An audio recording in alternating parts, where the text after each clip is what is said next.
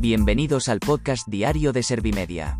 Somos la agencia de noticias líder en información social.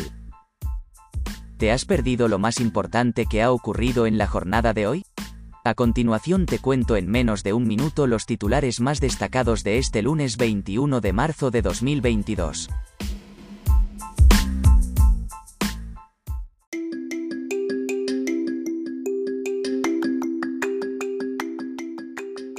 El gobierno se compromete a bonificar el gasóleo profesional con 500 millones de euros. Yolanda Díaz acusa a Sánchez de incoherencia, opacidad y malas formas por el Sahara. Calviño vuelve a insistir en que el objetivo prioritario del gobierno es que Europa permita topar el precio de la energía. Casado vota en la primera vuelta de las primarias para elegir a Feijóo como su sucesor. Interior y la ONCE facilitarán la inclusión de las víctimas del terrorismo con discapacidad.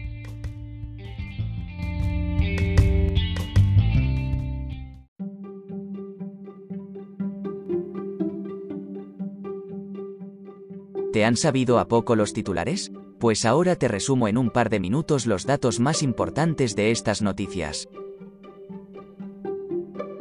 El gobierno se compromete a bonificar el gasóleo profesional con 500 millones de euros. La ministra de Transportes ha asegurado que esta medida tendrá impacto real y efectivo que irá directamente a los transportistas. Feijóo ha pedido concretar soluciones ya para zanjar la huelga de transportistas. Además, el futuro líder popular ha dicho que nunca ha visto un gobierno tan autista. Yolanda Díaz acusa a Sánchez de incoherencia, opacidad y malas formas por el Sahara. La vicepresidenta del gobierno ha emplazado al líder del Ejecutivo a mantener una reunión que tienen pendiente. Desde Podemos han preguntado al mandatario socialista con qué legitimidad va a defender los derechos de los ucranianos cuando entrega los de los saharauis. Calviño vuelve a insistir en que el objetivo prioritario del gobierno es que Europa permita topar el precio de la energía.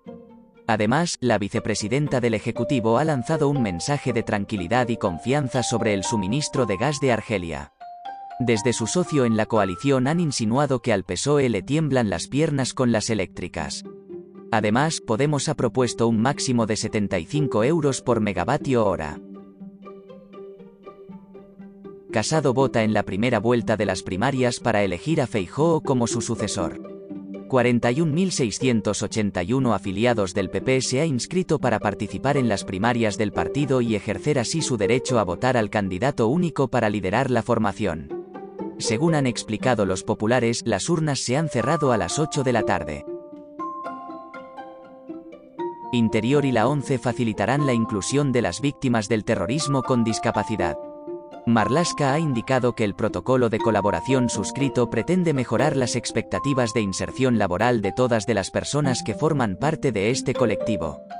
Por su parte, Carballeda ha recordado que la ONCE nació para estar al lado de las personas, especialmente de quienes pueden tener más problemas.